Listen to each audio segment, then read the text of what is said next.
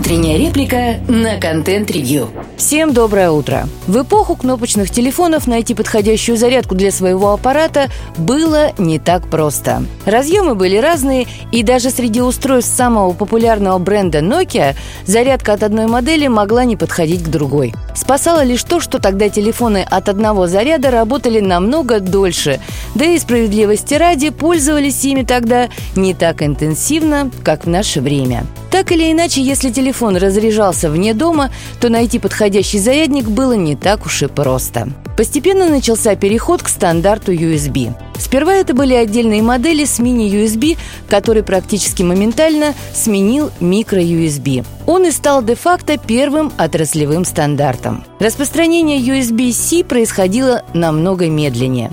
Даже сейчас нет-нет, да и встречаются в продаже бюджетные смартфоны с микро-USB. Однако же первоначально этот процесс шел довольно гладко. Да, разъем был сложный и более дорогой, но зато более удобный и долговечный. Достаточно было купить новый кабель Type-C, и можно было использовать те же самые зарядные устройства с USB-портом на 5 вольт.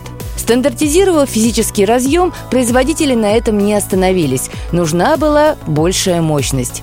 И тут каждый начал улучшать стандарт USB как хотел – Изменения касались не только силы тока, но и напряжения, а значит соответствующие дополнения вносились и в сам протокол. Разумеется, к стандартизации никто не стремился, поэтому пользователи теперь вынуждены заучивать аббревиатуры вроде QC, PPS, AFC и многие другие. И хотя консорциум USB в итоге выработал стандарт Power Delivery, используется он до сих пор далеко не всеми.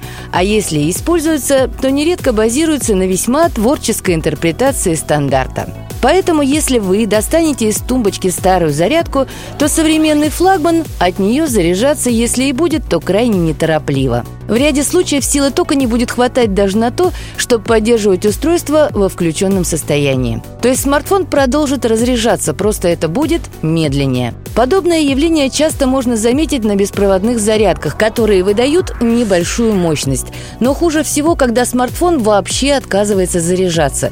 Это бывает не только потому, что не хватает мощности, но и потому, что расширения протокола оказываются несовместимы между собой. И вот какую картину мы можем наблюдать. Возьмем современный смартфон, к примеру, Pixel 7 Pro – от стандартного USB он часто отказывается заряжаться, а значит большинство зарядок, которые мы видим в поездах, самолетах и, что более актуально в автомобилях, становятся бесполезны. Потому что в дикой природе полноценный зарядный порт Power Delivery с мощностью от 22 Вт встречается крайне редко. В своем личном автомобиле эту проблему решить можно, купив зарядник с поддержкой PD и воткнув его в прикуриватель. Но если вы берете машину на прокат, то получается, что вам нужно таскать зарядник с собой, прямо как в начале нулевых. А с пауэрбанками и обычными зарядными устройствами возможно, что придется попросту распрощаться. И вместе с новым смартфоном придется приобретать и новый парк зарядных аксессуаров.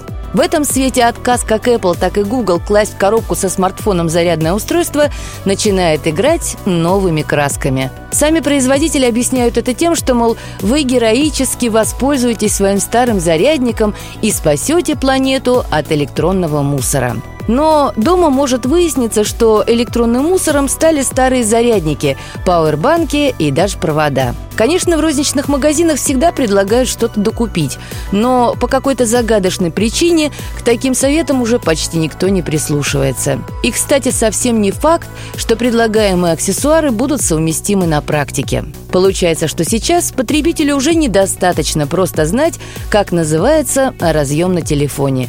Теперь нужно заучивать название технологий зарядки, их поколение и мощность. Иначе можно купить какую-нибудь зарядку, которая может и выглядит красиво, но заряжает только карманы продавцов. Слушайте наши подкасты на Яндекс Музыке, во ВКонтакте, Google и Apple подкастах. Всем доброго дня! Пока-пока!